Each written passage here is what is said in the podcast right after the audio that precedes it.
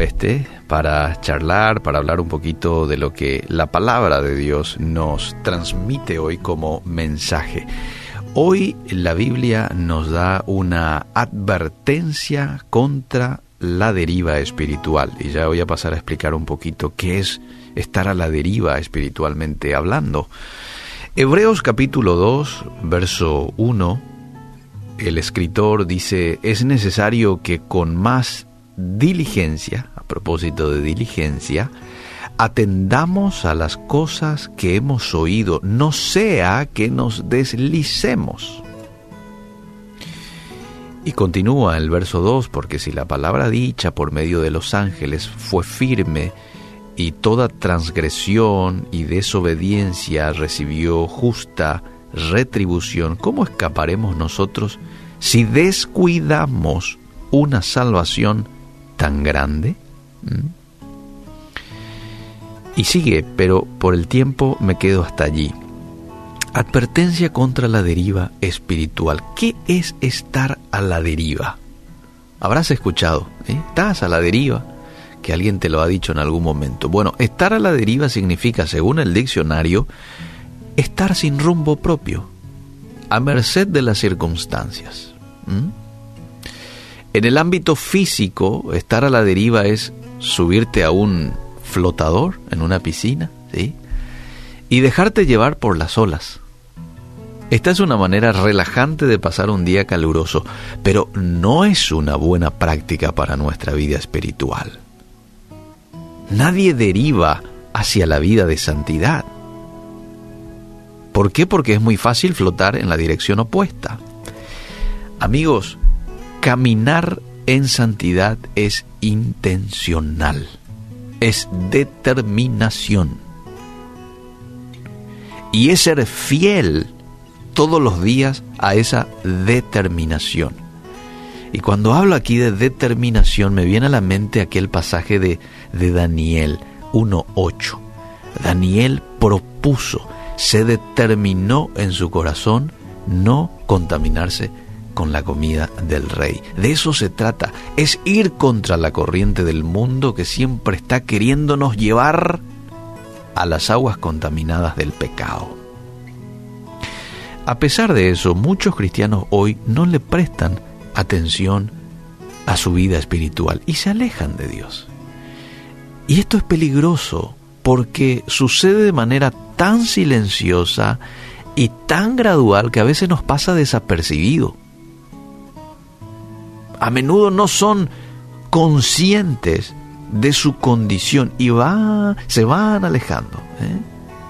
Hasta que comienzan a sentir las consecuencias negativas mientras el Señor trata de atraerlos hacia Él. Porque si vos sos un hijo, si vos sos una hija, el Señor va a hacer todo para volver a traerte hacia Él. Ahora, ¿cuáles son algunas señales que da una persona que está a la deriva espiritual. Porque eso también, eh, como lo físico, el cuerpo nos da ciertas señales cuando hay un problema que si no le prestamos atención en nuestro cuerpo físico, se va a ir agravando, ¿verdad?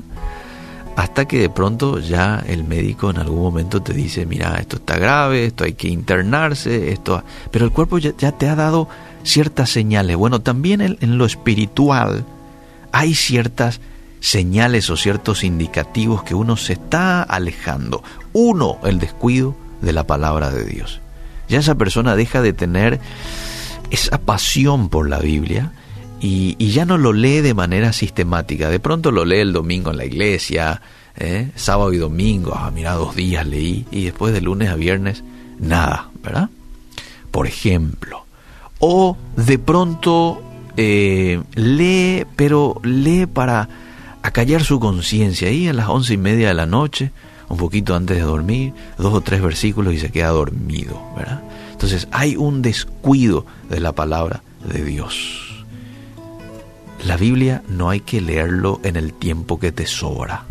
La Biblia hay que leerlo de manera intencional porque es un libro tan poderoso, tan abarcativo a nuestras vidas que la tenemos que leer con la mejor energía que podamos tener en el día. y estudiarla y compararla y ver aquí el, el comentario bíblico y compararla con esto. Esa es la manera en que tenemos que leer la Biblia. Entonces cuando hay un descuido en eso, es una alarma. Lo segundo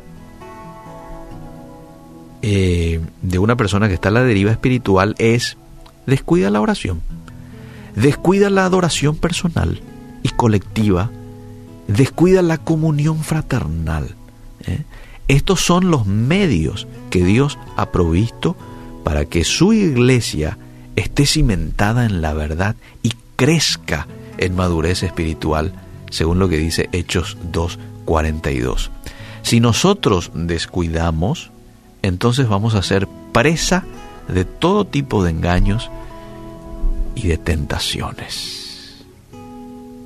Si últimamente estás siendo eh, tentado así, pero de manera más fuerte, y vos decís, ah, qué, muchas tentaciones estoy teniendo últimamente, probablemente es porque has descuidado la oración, la adoración personal, la comunión fraternal y la palabra de Dios porque esto nos sirve a nosotros de escudo ante la tentación. Una manera de blindar tu vida de tentaciones y de caer es a través de estas herramientas.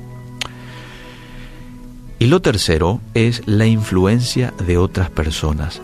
Primera de Corintios 15:33 dice, las malas compañías corrompen las buenas costumbres. Esto es tal cual.